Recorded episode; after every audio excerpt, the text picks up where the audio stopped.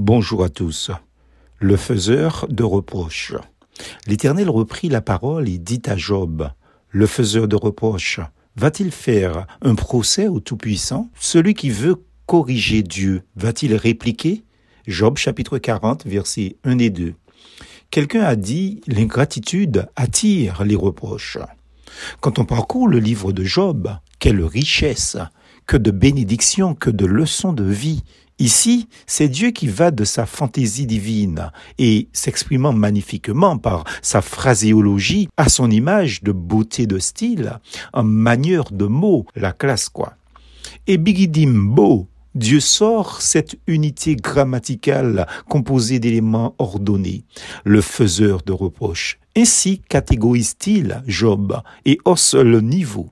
En psychologie, si le terme psychorigide est employé de façon fréquente et souvent abusive, c'est bien l'expression adéquate pour définir quelqu'un qui passe son temps à toujours faire des reproches et qui ne voit jamais ce que vous faites de bien, qui cherche et scrute le défaut, la faille dans vos propos et dans vos actions.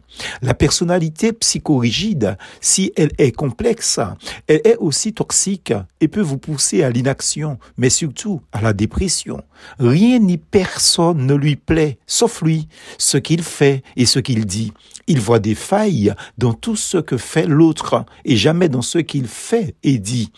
Son ou ses reproches naissent de situations qui ne le satisfait pas et qui le plus souvent trouvent racine dans des besoins non assouvis. Ici, on pourrait dire à juste titre, Job est dans une situation similaire de non-satisfaction assouvie car pour lui, il souffre injustement. Il demande la guérison et n'est pas guéri. En plus, il n'a pas de réponse à ces questions de la part de ses amis et il ne l'aura pas non plus de la part de Dieu. Donc, on peut comprendre, humainement parlant, Job dans sa douleur, vu ses souffrances et ses épreuves. Mais il y a des personnes qui, n'étant pas dans le cas de Job, sont des éternels insatisfaits. Nous savons que l'imperfection est de ce monde, mais les faiseurs de reproches passent leur temps à chercher les failles et les défauts des autres dans ce qu'ils font et dans ce qu'ils disent. Des véritables plombs, des lourdeurs et des casseurs d'ambiance que sont ces personnes psychorigides. Si vous présentez une trouvaille, une œuvre avec excitation, et joie face à eux, leur remarque négative vous crucifie sur place. Pas un seul encouragement de ces faiseurs de reproches. Si vous les écoutez, vous ne faites rien, vous ne dites rien et vous n'allez nulle part. En langage populaire, on les appelle des bêcheurs, des débineurs, des éreinteurs, des esquinteurs. Ce sont des personnes en fait dénigrantes et médisantes qui voient toujours un défaut chez l'autre et dans ce que les autres accomplissent. Certes, Job n'était pas à ce stade envers ses amis, ni envers son prochain, puisque Dieu parle de lui comme quelqu'un de moralement exceptionnel, qu'aucun humain de son temps n'égalait. Job chapitre 1 et chapitre 2.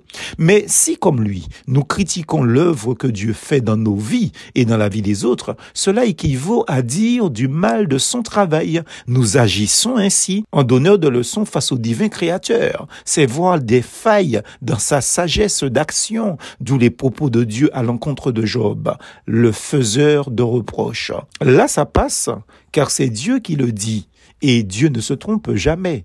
Mais vous, Comment êtes-vous avec vos proches? Comment êtes-vous perçu par votre entourage? En faiseur de reproches?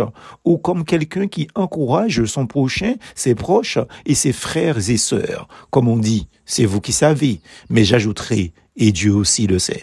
Plus force en Jésus.